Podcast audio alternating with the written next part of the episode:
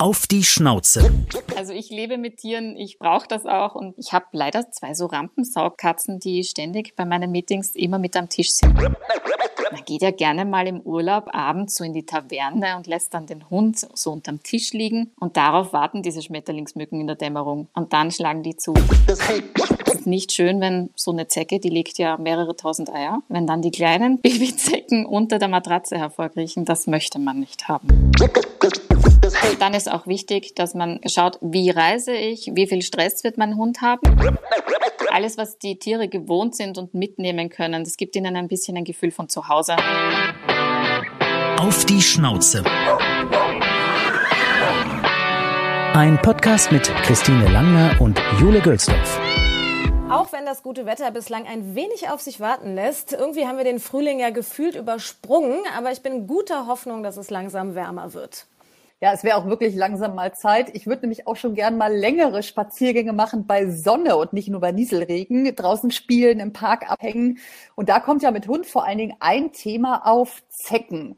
Ganz schön unangenehm, positiv ausgedrückt. Ich finde ja auch ein bisschen, meinst du, das ist also nicht meine Lieblingstiere, die kleinen Krabbeltiere. Du findest die eklig. Ja, genau, ich finde die eklig. Und die können ja aber auch gefährlich werden. Ja, und das nicht nur hier in Deutschland, sondern auch im Ausland, wenn man nämlich mit dem Hund unterwegs ist. Und auch das ist ein wichtiges Thema, das ansteht. Urlaub mit Hund. Ja, und da gibt's auch eine Umfrage aus dem Jahr 2019, nach der jeder Vierte tatsächlich seinen Hund schon mal mit nach Südeuropa genommen hat oder das in Zukunft plant. Und wir wollen heute mal klären, auf was wir denn beim Verreisen mit Hund achten sollen. Deshalb freuen wir uns heute sehr auf Sabine Simperl. Sie ist Tierärztin bei Elanco, ein Unternehmen, das Medikamente und Impfstoffe für Haus- und Nutztiere herstellt. Und die ist jetzt da. Hallo, Frau Simperl. Hallo. Schön, dass Sie da sind. Und wir haben es gerade angesprochen, Auslandsreisen, die sollen ja gut vorbereitet sein. Und in der EU, da gibt es ja sogar gesetzliche Regelungen für reisebegleitende Heimtiere, wie man das so schön nennt. Welche sind das denn? Also auf was müssen wir da achten? Ja, absolut. Das ist total geregelt und ähm, es ist aber auch von Land zu Land teilweise unterschiedlich geregelt. Also es ist nicht in jedem Land gleich. Was die meisten Länder verlangen, ist natürlich einen gültigen EU-Impfpass. Den hat aber heutzutage schon jedes Tier, weil sie auch gechippt sein müssen. Das heißt, ähm, der Impfpass ist normalerweise dabei. Bei Katzen nicht immer und Katzen reisen auch immer öfter mit. Das sollte man beachten. Aber bei den Hunden ist es da. Der Mikrochip ist auch etwas Wichtiges, damit die Identifikation des Tieres immer gegeben sein kann. Auch wenn das Tier dann eben verloren geht im Urlaub, kommt ja manchmal vor, dann muss es eben auch über diesen Mikrochip wieder gefunden werden können. Oder der Besitzer zum Tier eigentlich wieder gefunden werden können. Und dann gibt's noch ganz eigene Regeln für die verschiedensten Länder. Da erkundigt man sich aber am besten entweder bei der Botschaft oder bei äh, Amtstierärzten oder beim Tierarzt des Vertrauens. Der kann sich da auch schlau machen, wenn er es nicht sowieso schon weiß. Gibt es denn besonders komplizierte Reiseziele, also da, wo besonders viele Regeln beachtet werden müssen? Ja, es gibt teilweise auch solche Ziele, wo dann die Tollwutimpfung einen gewissen Titer erreicht haben muss oder die Tollwutimpfung eine gewisse Zeit schon vergangen sein muss. Und ähm, das ist eben wichtig, dass man da eben ganz früh vor dem Urlaub schon anfängt. Wenn man einen Tag vor dem Urlaub anfängt, die Reiseplanung für den Hund mitzumachen, wird es schwierig. Wobei man ja sagen muss, ähm, auch zu Hause sind die Hunde ja in der Regel geimpft, oder? Gegen Tollwut. Das ist ja auch für uns hier wichtig, richtig? Genau, das ist eigentlich Usus, dass man das macht, ja. Anderes Thema sind ja äh, Leinenpflicht und auch Maulkorbpflicht. Äh, wir erinnern uns dran, Christine, wir waren ja mit den Hunden in Österreich, da ist es ja sehr streng geregelt, was wir sehr schade fanden, weil wir lassen unsere Hunde nämlich lieber freilaufen gerne und da sind die ja zum Teil äh, durchaus richtig streng, oder? Ja, ich bin ja Österreicherin. Ach, ja, sehr gut. ja, also ja, wir sind da schon recht streng, das stimmt. Ähm, also gerade in öffentlichen Verkehrsmitteln ist das äh, streng beobachtet. Und auch, ähm, wenn es jetzt nicht in einer Hundezone ist, so frei im Wald oder so, da ähm, haben wir ziemlich starke Leinen und Beißkorbpflichten, ja. Das heißt, Sie empfehlen auch eher, dass man sich auch wirklich dran hält, weil ich glaube, zumindest in Österreich kann es sehr teuer werden. Ne?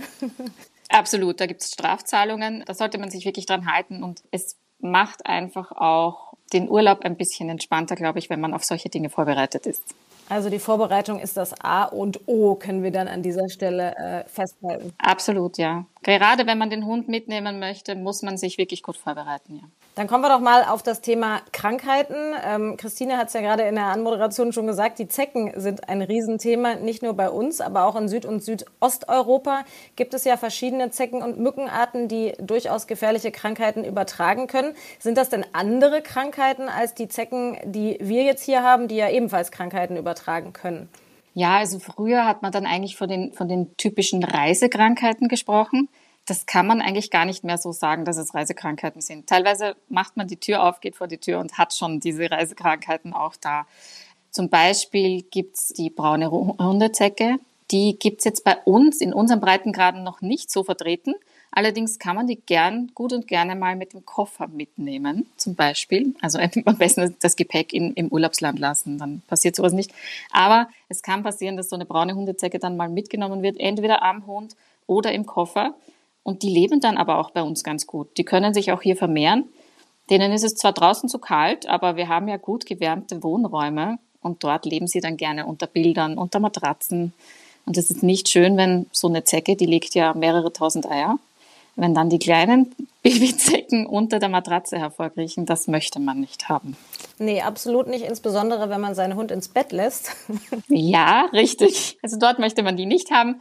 Aber es gibt auch überall verbreitet den gemeinen Holzbock, der bei uns eben auch in unseren Breitengraden vorkommt. Den kennt man auch von Menschen für die Übertragung der FSME oder der Borreliose. Es gibt die Wiesenzecke, die hat man früher als Auwaldzecke bezeichnet.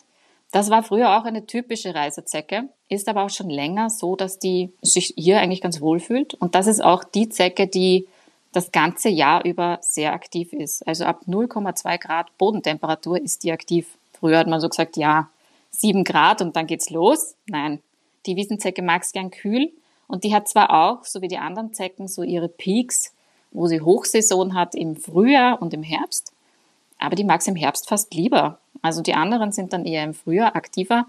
Die Wiesenzecke ist dann im Herbst, hat ihr richtiges Hoch. Und eben auch über den Winter. Ah, das ist ja tatsächlich ganz, ganz interessant, weil viele ja immer denken, ab Herbst kann man dann den Zeckenschutz weglassen, weil irgendwie immer die Vorurteile oder das Gerücht ja so ein bisschen ist, so okay, ab dann, wenn es warm wird, muss man sich um den Zeckenschutz kümmern und zum Winter hin kann man es lassen. Das heißt, das ist dann falsch. Inzwischen sagt man, es ist besser, eine Ganzjahresprophylaxe zu machen gegen Zecken, weil eben unsere Winter auch nicht mehr wirklich kalt sind. Es ist sehr mild und da können die Zecken wirklich gut überleben und eben auch aktiv bleiben. Und da gibt's auch eine aktuelle Studie, ähm, wo Zecken eingesendet wurden von Tierärzten, die abgesammelt wurden von Katzen und Hunden. Und da wurde über das ganze Jahr, also die wurden monatlich eingesendet, da wurde über das ganze Jahr eingeschickt. Also die, die waren immer zu finden auf Katzen und Hunden in Deutschland und Österreich. Da war es am meisten der gemeine Holzbock, aber an zweiter Stelle beim Hund schon die Wiesenzecke. An zweiter Stelle bei der Katze war dann eben die Igelzecke, bisschen verwandt ist mit dem, mit dem gemeinen Holzbock. Aber auch die Wiesenzecke war bei den Katzen nachweisbar. Das heißt, die sind das ganze Jahr inzwischen aktiv und man sollte wirklich darauf achten, dass man vielleicht schon das ganze Jahr eine Zeckenprophylaxe andenkt. Wobei es, glaube ich, auf die Region schon ankommt. Ne? In Österreich sind natürlich auch einfach viele. Äh, ich habe einen, einen hellen Golden Doodle, bei dem sieht man die sehr gut. Und tatsächlich hier, äh, ähm, also bis jetzt haben wir, haben wir noch keine gehabt, sagen wir mal so. Und jetzt ist ja schon Mai, ne? ja. Äh. Ja, es ist im Moment, ähm, was jetzt in den Medien auch viel ist, äh, Berlin-Brandenburg ist so ein Hotspot für Wiesenzecke. Und ähm, die Wiesenzecke überträgt halt leider auch eben diese Babesiose, die früher auch einfach eine Reiseerkrankung war, jetzt nicht mehr. In Österreich gibt es sie schon länger. In Deutschland auch, aber in Berlin-Brandenburg ist jetzt so ein Hotspot eigentlich. Ähm, und deshalb ist sie auch so viel in den Medien eben. Und das gibt eine, kann böse Verläufe beim Hund haben. Das nennt man auch Hundemalaria. Also die ähm, können ganz schnell ganz schlecht werden. Die Symptome sind dann so fieberhafte Erkrankungen, die sind schlapp und irgendwann im fortgeschrittenen Stadium, weil eben die Babesien die, die, die roten Blutzellen befallen, kommt es dann auch dazu, dass die so einen rotbraunen Hahn entwickeln und da ist dann schon wirklich Feuer am Dach. Also das ist ganz wichtig, dass da therapiert wird und zwar schnell. Dann ist es ja ähm, ganz wichtig, dass man sich eben anständig vorbereitet. Da gibt es ja verschiedene Möglichkeiten, Halsbänder zum Beispiel oder auch Tabletten. Wirken die denn dann gegen alle Arten von Zecken oder muss man da unterscheiden? Also ganz wichtig für die Reise, wenn wir jetzt über Urlaub sprechen, ist, dass das empfehlen auch Fachleute, dass man da repellierende Produkte nimmt. Repellierend heißt in dem Fall, also wenn man es vergleicht mit so Sprays, die es für den Menschen gibt, die verändern eigentlich nur den Geruch von der Haut und dann fliegt diese Mücke an, findet, dass die Haut nicht wirklich gut riecht und dreht wieder ab und fliegt weg. Repellierend bei uns heißt einfach bei unseren Produkten, es ist ein Kontaktrepellenz. Das heißt, Zecke oder Floh oder eben diese stechenden Insekten müssen den Kontakt mit diesem Wirkstoff aufnehmen. Das tun sie, indem man das aufträgt. Das verbreitet sich dann über die Fettschicht von Haut und Haar beim Tier. Und ähm, wenn dann die Zecke, die sucht ja eine Zeit lang nach ihrer Stichstelle, die sind ja ein bisschen dievenhaft, was das betrifft, also die nehmen nicht jede Stelle, die suchen dann eine Zeit lang und krabbeln über, übers Tier und nehmen da genug Wirkstoff über die Haare auf, um dann eben abgetötet zu werden. Und das ist wichtig, damit eben kein Stich zustande kommt. Zecken und Flöhe beißen ja nicht, sondern sie stechen. Und wenn dieser Stich passiert, dann können eben diese übertragbaren Krankheiten übertragen werden. Und wenn eben kein Stich stattfinden kann, dann passiert eben diese Übertragung auch nicht. Das heißt, für den Urlaub ganz wichtig, diese repellierenden Produkte zu nehmen. Wenn man es jetzt mit Tabletten vergleicht, auch die haben wir im Programm, aber die sind eben systemisch. Das heißt, sie sind im Blut und Zecke und Floh müssen zustechen, um den Wirkstoff aufzunehmen. Ah, okay. Und das heißt dann, wenn sie schon mal zugestochen hat, hat man quasi trotzdem die Gefahr, dass sich dann die Krankheit verbreiten kann? Genau. Es werden nicht alle Krankheiten gleich beim Stich übertragen. Also das ist je nachdem, wo die, wo die Erreger im Körper der Zecke sind. Zum Beispiel diese Babesien, die wir vorher angesprochen haben, die sitzen im Darm der Zecke und müssen dann erst beim Stich aktiviert werden. Und das dauert dann so 48 bis 72 Stunden, bis die eben in die Speicheldrüsen von der Zecke gewandert sind. Das heißt, das wird nicht gleich übertragen, aber zum Beispiel die Viren, die FSME auslösen, die werden sofort beim Stich übertragen, also können übertragen werden, wenn sie in der Zecke vorhanden sind. Und deshalb wäre es wichtig, den Stich schon, vor allem im Urlaub, schon den Stich zu verhindern, weil eben nicht nur die Zecken ein Thema im Urlaub sind. Mhm. Und empfehlen Sie das für Deutschland auch, dann besser ein Halsband zu nehmen als die Tabletten? Das ist eigentlich je nach Geschmack des Besitzers. Natürlich, repellierend ist nie schlecht. Manche Besitzer sagen aber nein, sie wollen kein Halsband oder sie wollen auch kein Spot-on auftragen. Das sind eben die zwei Möglichkeiten, wie man repellierende Produkte von uns aufträgt oder eben an den Hund bringt, sondern sie wollen lieber, dass der Wirkstoff im Tier ist, dann ist die Tablette die bessere Wahl. Aber da kann man sich auch ganz gut beim Tierarzt eben beraten lassen, was je nach Lebenssituation die beste Variante ist. Es ist ja letztlich auch einfacher, wenn man nicht das Halsband nimmt. Also so fand ich es immer. Man sagt ja zwar, dass die Tabletten, dass man schon auch gucken muss, welche Marke man nimmt oder wie der Hund das verträgt. Ne? Aber ich finde, wenn die, die immer das ganze Jahr so ein Halsband haben, ähm, zum einen riecht es ja teilweise und ähm, man muss halt auch, wenn man selber drankommt, ein bisschen aufpassen, glaube ich. Ne? Ist das denn für den Menschen giftig? Das ist unterschiedlich. Also es gibt an, bei den Halsbändern gibt es zwei verschiedene Formen. Und zwar ist das erste das Puderhalsband. Das ist das, was ein bisschen riecht. Da ist das Puder, also der Wirkstoff mit dem in dem Puder, ist auf dem Halsband drauf.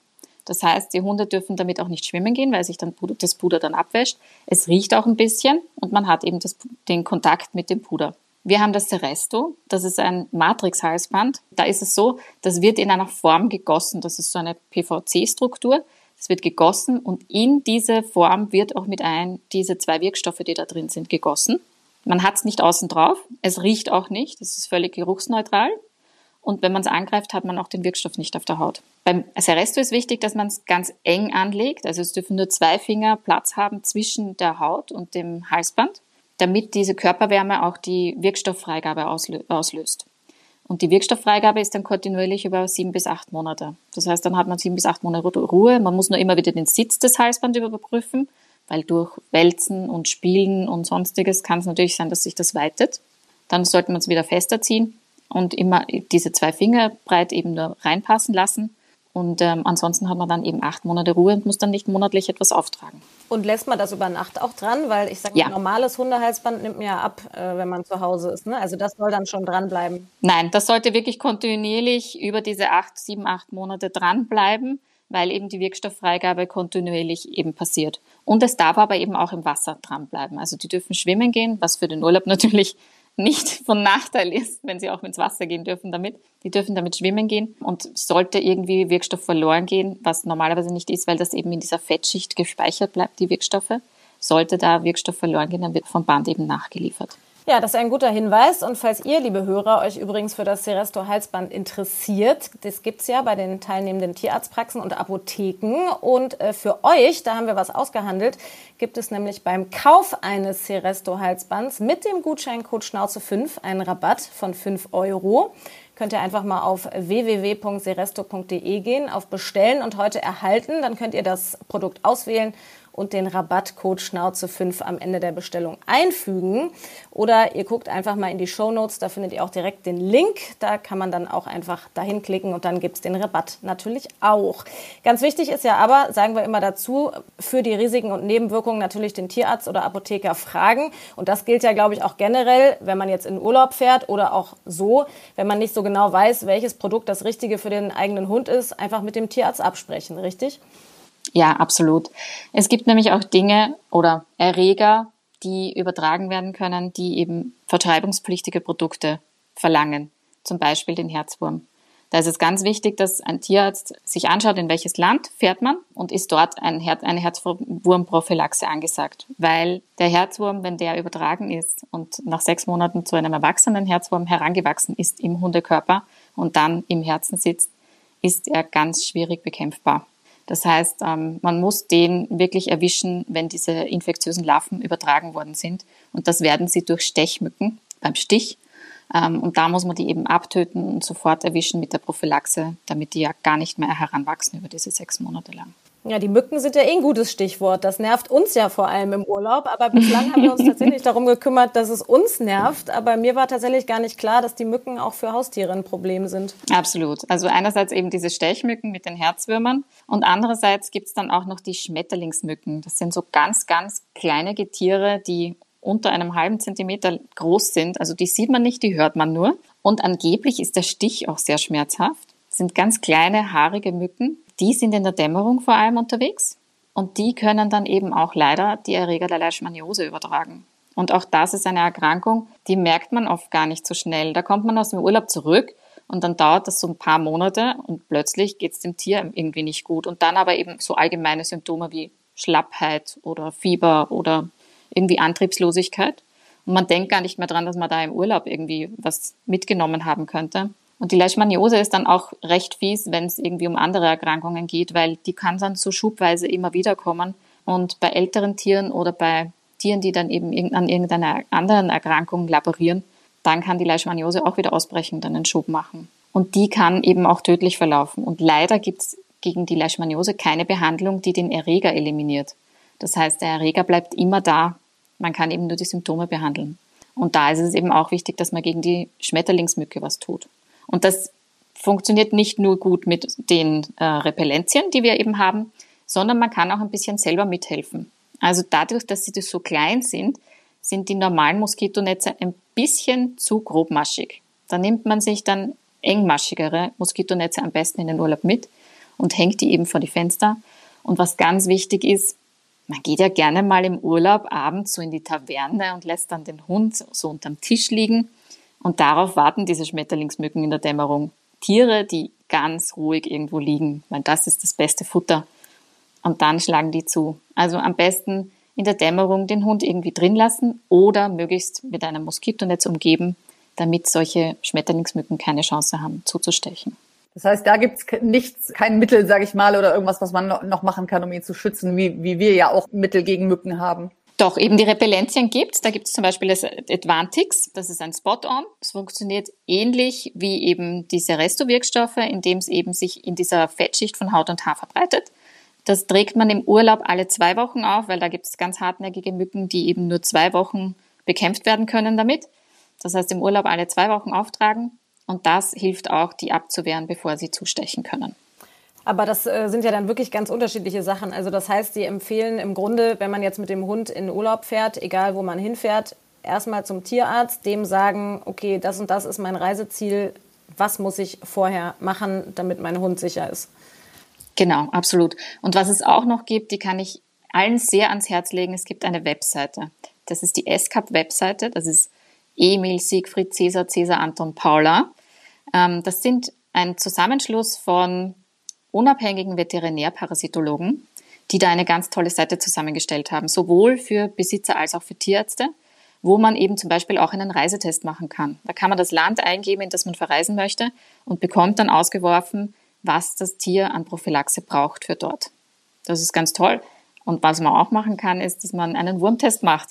Das ist auch immer wieder ein Thema, jetzt nicht passend zu den Ektoparasiten, aber liegt mir sehr am Herzen, die Entwurmung beim Hund. Ähm, man kann dann eingeben, welches Risiko hat mein Hund an Würmern zu erkranken und deshalb, wie oft muss ich entwurmen. Das ist auch ein ganz, ganz kurzer, schnell gemachter Test, den Besitzer sehr gut machen können auf dieser Seite. Der ja sich nicht nur auf den Urlaub bezieht, sondern generell. Genau. Aber wir können ja noch mal generell auf die Urlaubsplanung gucken. Also jetzt haben wir sozusagen, jetzt waren wir beim Tierarzt, haben uns gut vorbereitet, haben die Prophylaxen dabei oder auch schon gegeben.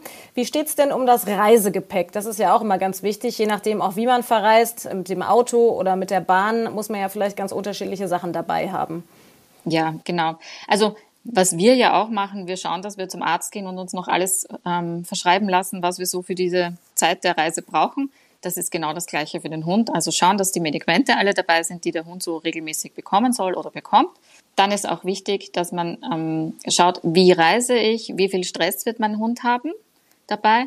Also Pausen machen auf der Reise, gerade wenn ich Autoreisen macht, sind Pausen ganz wichtig. Wasser ist immer wichtig, also so eine mobile Wasserschüssel, die gibt es auch in faltbar inzwischen schon, ist auch nie schlecht dabei zu haben. Dann eben so für die Länder wie Österreich den Maulkorb, vielleicht und die Leine, mhm. ganz wichtig. Und dann vielleicht auch die Lieblingsdecken. Mm, alles, was die Tiere gewohnt sind und mitnehmen können, das gibt ihnen ein bisschen ein Gefühl von zu Hause und das ist auch entspannend.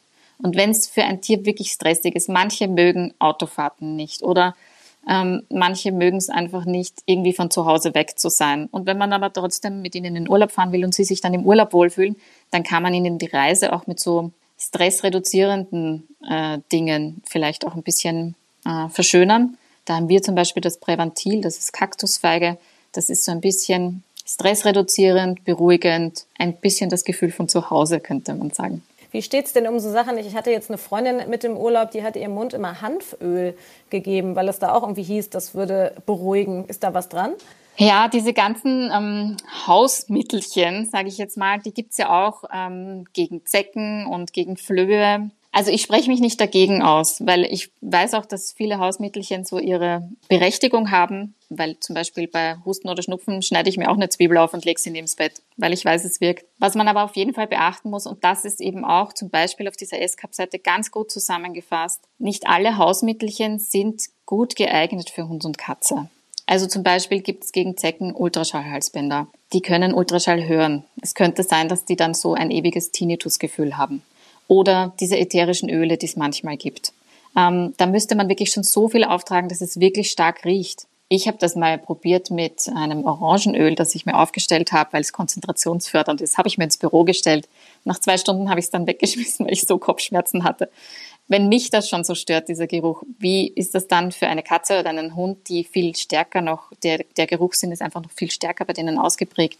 Mm, also ich, man sollte sich wirklich, wirklich gut erkundigen. Knoblauch, Zwiebelprodukte sind giftig. In gewissen Dosen sind die giftig für unsere Haustiere. Ich weiß, es wird viel empfohlen. Bitte, bitte vorher ganz, ganz gut erkundigen. Was kann das machen? Eben auch auf dieser SCAP-Seite, wie gesagt, sind sehr viele Dinge zusammengefasst. Was ist schädlich, in welchen Mengen ist es schädlich? Und dann probieren und dann das Tier ganz genau beobachten. Hilft es ihm? Schadet es ihm? Möchte er eigentlich aus seiner Haut raus, weil es ihm zu sehr stinkt oder weil es ihm irgendwie alles unangenehm ist, was man da aufträgt? Gut beobachten, ganz einfach. Und ähm, reinhören ein bisschen, weil das Tier kann nicht sprechen, aber als Besitzer kenne ich es schon ganz gut. Ja, wie steht's um die Reiseapotheke? Das ist ja auch immer so ein Thema. Äh, wir Menschen sollten sie natürlich eh dabei haben, aber der Hund könnte ja auch einiges gebrauchen können. Genau. Also da sind die Tierärzte die besten Ansprechpartner. Die kennen das Tier, die, da ist es in Behandlung, die wissen, okay, der könnte vielleicht ein bisschen zu Durchfall neigen, der bekommt jetzt das und das mit. Da gibt's ähm, diverse Darmbakterienprodukte, die man im Notfall mitnehmen kann. Ähm, oder eben so stressreduzierende Dinge oder ich weiß nicht, die Herzmedikamente, wenn es Herzpatienten sind, sind ganz wichtig, aber eben auch so Desinfektionsmittel oder Sälbchen für diverse Wunden oder so.